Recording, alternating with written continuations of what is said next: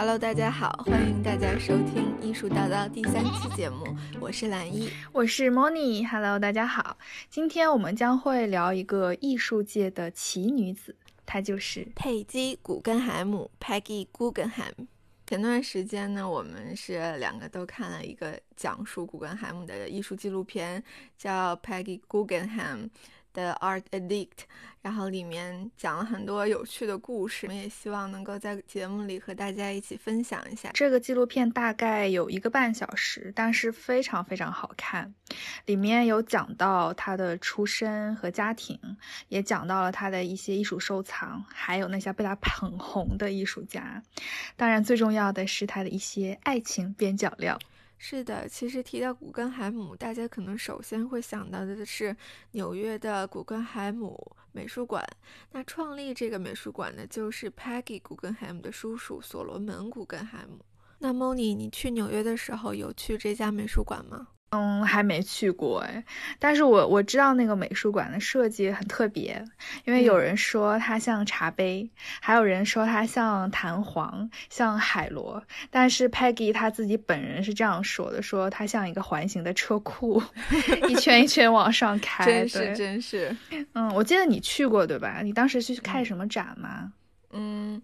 对，我是一八年圣诞节的时候去纽约的时候看的。但是我最开始对纽约的这间美术馆的印象是，他办了一九八九年后的《艺术与中国世界剧场》这个展。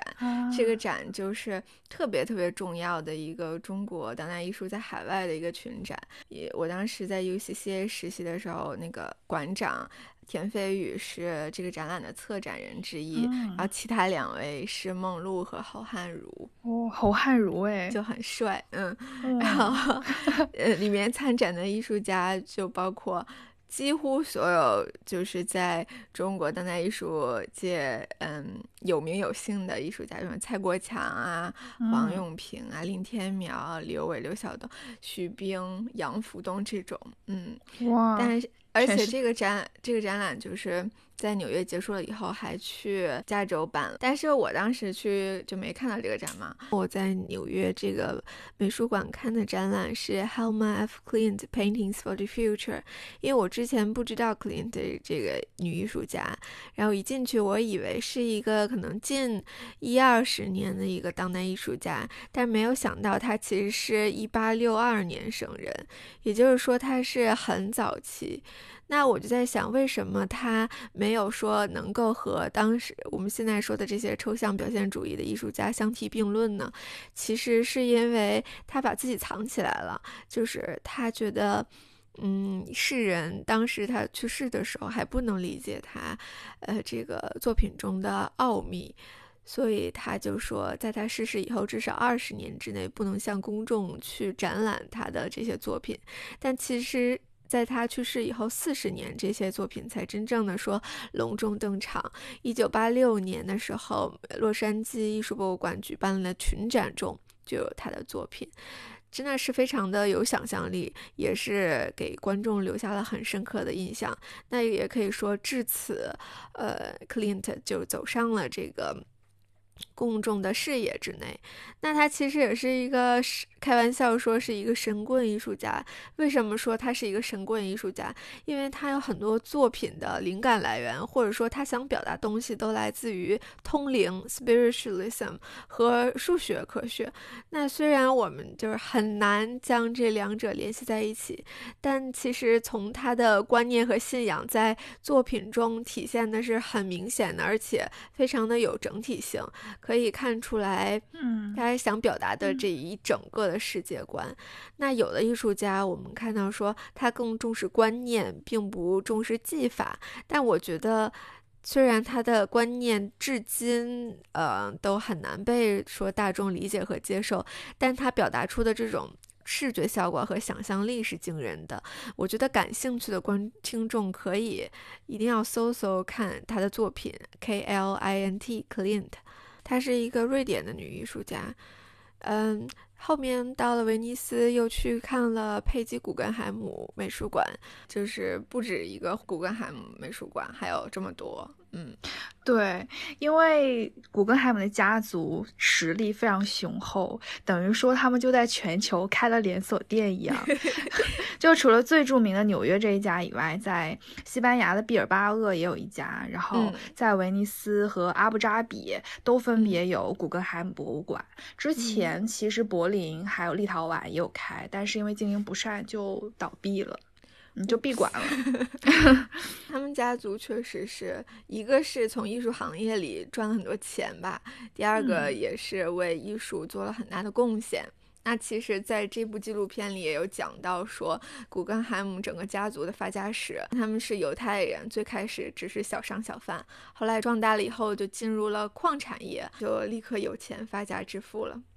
大概到一战结束以后，一九一八年，古根海姆的家族财富就已经排到了美国第二了。嗯，所以说那个 Peggy Guggenheim 他就是富三代。对，就虽然这么有钱，但是他童年和少年时代其实过得并不是很好。他从小就患有抑郁症，虽然有两个姐妹，但是几乎没有什么朋友。而且十三岁的时候，他爸爸就去世了。就我之前都不知道，我是看了这个纪录片才知道，说他爸爸就是在泰坦尼克号沉船时候的遇难者，太传奇了。而且我看到说他爸爸的情人，他们俩同在船上，但是他的情人却活下来了。我觉得是因为他爸爸把救生圈给了这个情人，这当然对，就是他整个家里人就打击很大呀。嗯嗯，那这么看，他爸还挺绅士的。对啊，所以他说我不恨我爸爸，我觉得他很 noble，很高尚。然后他妈妈也是神神叨叨的，然后说用一个单词形容他们全家就是 eccentric，就是超级奇怪。对，因为他妈妈做任何事情都要重复三次，比如说会戴三只手表，穿三件外套，然后说话也都要重复三遍。是吗？所以重要的事情说三遍，是从那个时候就已经开始有了，是吗？是呢，而且不光他爸爸妈妈，他叔叔阿姨也全都全家都疯疯癫癫。就比如说，他有一个阿姨说 说话都是唱出来的。对，我记得就在纪录片里有提到，说他那个阿姨去别人家做客的时候，就会唱说 “Hello, I'm here”，这都是唱出来的。然后说这阿姨的老公实在快被逼疯了，就想用那个棒 球棍打死他。最好笑的是没打死，然后她老公就给自己身上那个绑重物溺在水库里死了。天啊，我觉得他一家人都好奇葩。对对对。然后就搞得，其实她自己也是很叛逆的那种少女。据说她上学的时候就把自己的眉毛都剃光了，就看起来，我想大家就像蒙娜丽莎那样吧。蒙娜丽莎眉毛应该不是剃的吧？嗯。不过等到她长大了以后，就是人生就像开挂了一样，用她爷爷留下的二百五十万美元，她就去欧洲游学了。后来是在巴黎的文艺圈也混得如鱼得水。嗯，我觉得主要是因为，就是他找到自己的圈子，就他去了那个巴黎之后，他就开始跟画家呀、摄影师啊、艺术家呀就玩的很近很好。然后他自己本人又是属于那种非常能接受先锋派思想的前卫女性。嗯，然后她经常去咖啡店嘛，在咖啡店里，她遇到她第一任丈夫，叫 Lawrence Weil，我也不太认识，也不是很有名，是个作家，嗯，也是个画家。嗯，然后而且他求婚也挺浪漫的，是在埃菲尔铁塔的塔顶跟顾根海求婚。埃菲尔铁塔的塔顶，但是没有被求婚。哦，但是其实后来他还蛮惨的，因为就这男的虽然挺浪漫，但是就是家暴。就 Peggy 她自己说，大概有四次吧，她老公就踢她肚子，然后还把她按进浴缸的水里，特别惨。之后还总是吵架，对，所以结局就是离了。太渣男了吧？对啊。但是他说他一生中最爱的男人是一个英国作家，叫 John Holmes，但是也很惨，就是说他流产了七次，大部分都是和这个男的，就 John，然后他们俩也没有结婚。嗯，对，而且我记得印象特别深刻，就这个男的他死因非常奇葩，说他不幸死于一场腕部小手术。然后去世的时候才三十六岁。然后他也就是自曝说自己有很多情人，他说嗯人人都有 lovers，、为什么我不能有？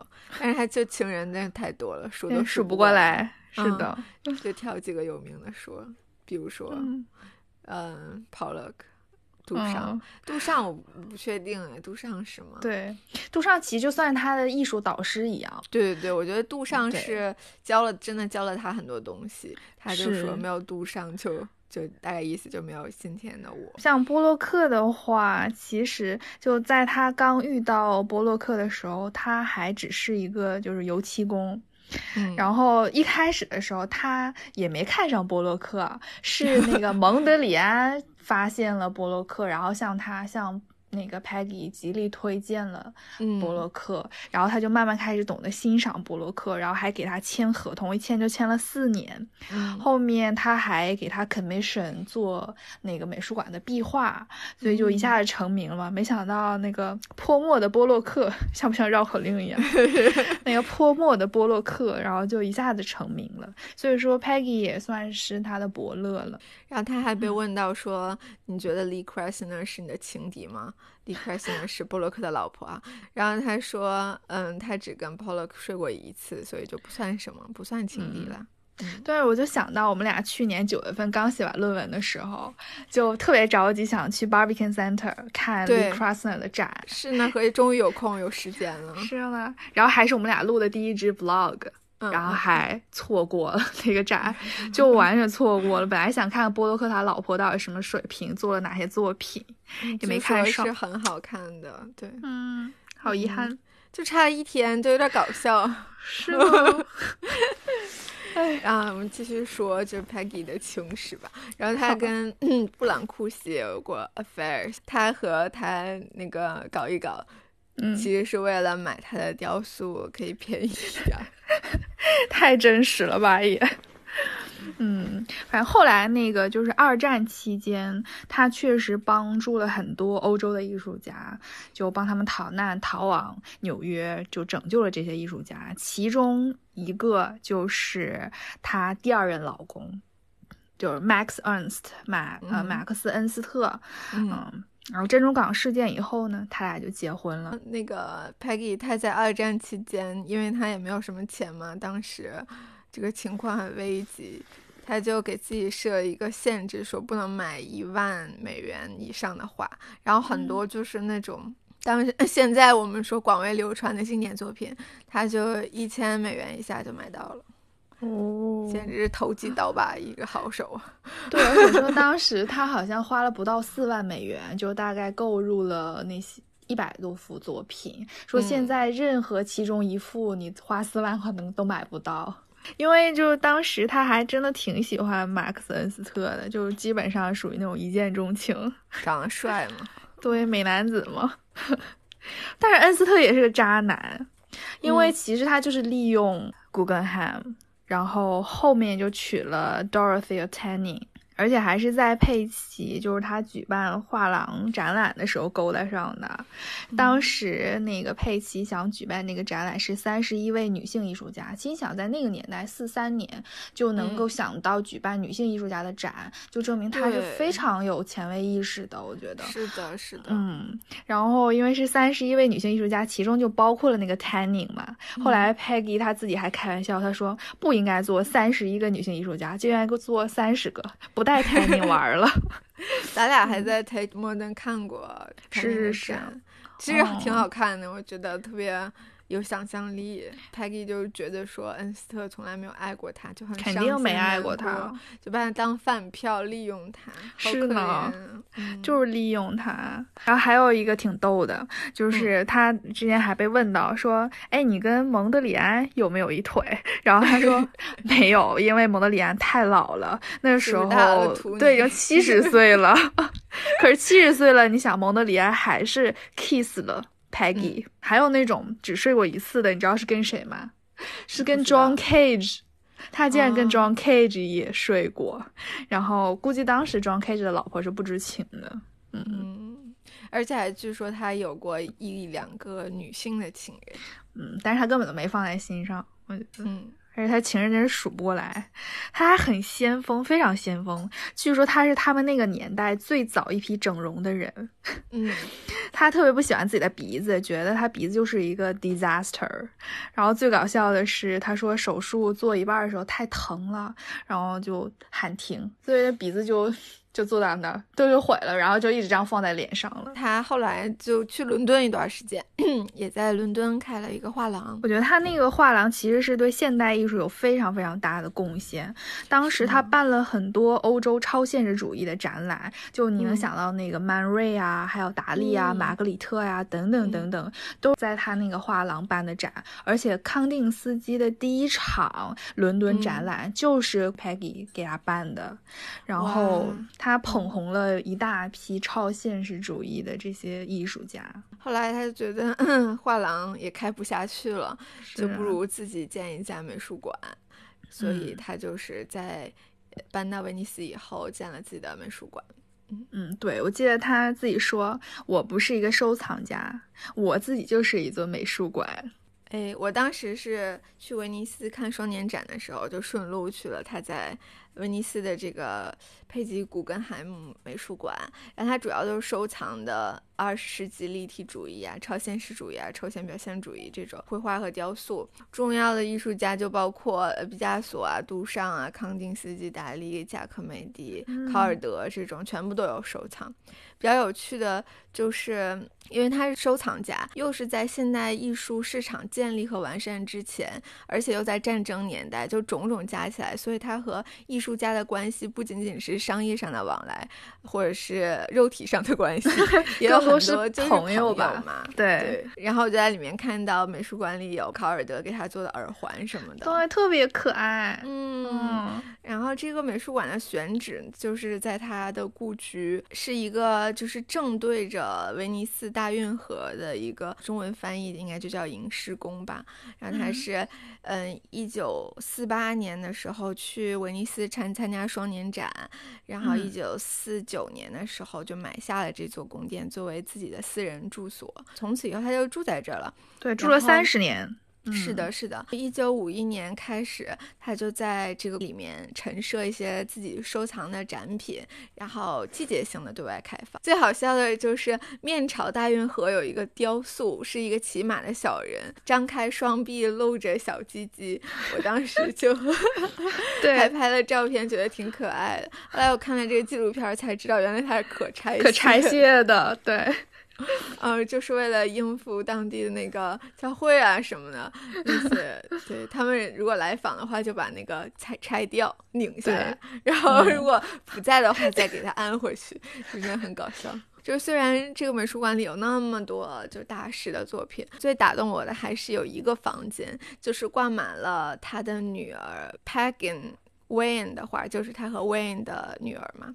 然后他的画是那种童话风格的，就是很可爱又很有创意。虽然说她不是科班出身的女艺术家，但是能看出来她很有艺术天分。然后就在这个房间里，就能感受到 Peggy 对她女儿的那种爱。说明板上就有一段 Peggy 在书里面就写给她女儿的话，就说她的离去就让我。陷入了这种荒凉和无助当中，他就是我世界上最爱最爱的人了。然后我觉得我所有的灯都灭了，我的世界都灰暗了。然后他说，Peggy Pagan 是一个特别有天分的一个画家，然后他也一直在就是帮助他卖画啊，然后办展览啊，包括他已经在加拿大、斯德哥尔摩和 Philadelphia 就是都有办展览。嗯，对，就他女儿特别有绘画天赋，嗯，但是问题是，他跟他妈妈一样，就非常缺少安全感，而且他女儿也是跟抑郁症在做斗争，所以大概四十岁的时候，因为服药过量之后自杀身亡。嗯，所以我觉得其实 Peggy 真的还挺惨的，就死亡一直跟他相伴。你想啊，嗯，他父亲。早逝，然后母亲后面也过世了。然后她，我之前说她有两个姐妹嘛，然后姐姐死于就是生孩子，然后妹妹呢还把她自己两个孩子从十三楼扔下去了，然后他情人也死了，就死于一场腕部小手术那个，然后 他最爱的情人，对啊，他最爱的女儿呢，最后因为抑郁症然后自杀，所以他回顾自己一生的时候，Peggy 他自己说，我的一生非常的悲伤。嗯，达利就说他把一生都贡献给了艺术。Peggy Guggenheim 是在一九七九年的时候，在威尼斯附近的一家医院离世的。然后他的骨灰呢，就是葬在这个美术馆的花后花园里。他的墓碑上写着 “Here rests”。Peggy Guggenheim，好，在他的墓碑旁边埋着的是他在威尼斯这三十年间养过的十四条小狗。这这个碑上面写着 “Here lie my beloved babies”，就这里埋着我爱的宝宝们。嗯，他们所有的名字和出生、死亡时间都刻在上面。我就仔细观察了一下，发现大部分狗狗的寿命都不是很长，可能就只有几年。嗯。正是这座博物馆是在他过去生活的地方，然后参观的时候，也就是更加让人感慨万分，想着这是不是他过去踩过的砖，是不是他过去坐过的椅子，这是不是他过去看过的树，就有一种神奇的连接。而且他之前也非常重视说，整个跨画廊空间、美术馆的空间其实是和所展示的。艺术品是同样重要的。他去世了之后，那个在威尼斯的古根海姆博物馆就放到了古根海姆基金会下管理了。虽然他叔叔所罗门一直都不太待见他，因为他就是觉得是 black sheep 嘛，觉得是他整个家族的一个叛子这种感觉。但是，而且他那个他叔叔的艺术顾问也不是特别赞同 Peggy 的这种艺术品味和呃艺术审美。但是呢。他真的就是很有审美，太会买了，嗯，对啊，就是拯救了现代艺术。我觉得后面六九年的时候，Peggy 还是答应了基金会的邀请，带着他的作品去纽约参加展览。这个时候他叔叔已经去世了，嗯，对，所以当时他提出一个比较严格的要求，就说我可以去你这展，但是我的任何展品不可以做任何的调整和删减。自信。是，反正后来展览也是非常成功，之后他就成为美国、欧洲乃至全世界都非常家喻户晓的这种先锋艺术收藏家，更有名了。嗯，而且他后面就要求他收藏的作品必须都要还要保留回到威尼斯。七六年的时候，古根海姆基金会就正式接手了 Peggy 的所有的收藏。一九六零年的时候。嗯，Peggy 就是写书，在书里面写说他对当代艺术市场就还挺失望的。这个时候他已经在威尼斯待了十二年了，然后再回到纽约，他去发现世界都变了，怎么变成了这个样子？他说整个艺术都变成了生意了，没有人再在乎你画的好不好了，很多人就是为了避税买，就是为了赚钱买，为了升值买，人们就是买贵的东西，然后。也不是买他们喜欢的东西，就是只为了投资。他就是说，我今天不喜欢艺术，嗯嗯。而且他说他也不觉得他属于纽约，所以最后他还是回到了欧洲，尤其是回到了威尼斯。最后后面人生后三十年都是在威尼斯度过的。对他当时来威尼斯的契机就是一九四八年的威尼斯双年展，当时可能是因为战争原因吧，呃。这个希腊的展馆就空出来了，所以 Peggy Guggenheim 他就把自己的藏品带到威尼斯，在希腊这个馆展的。那我们下一期其实可以聊一聊威尼斯双年展，对，因为真的很有聊。嗯，关于纪录片，今天我们就聊到这儿了。如果大家感兴趣的话，可以找来看，也非常可爱。然后也感谢大家的收听，那我们下期见。嗯嗯，拜拜，拜拜。Mm-hmm.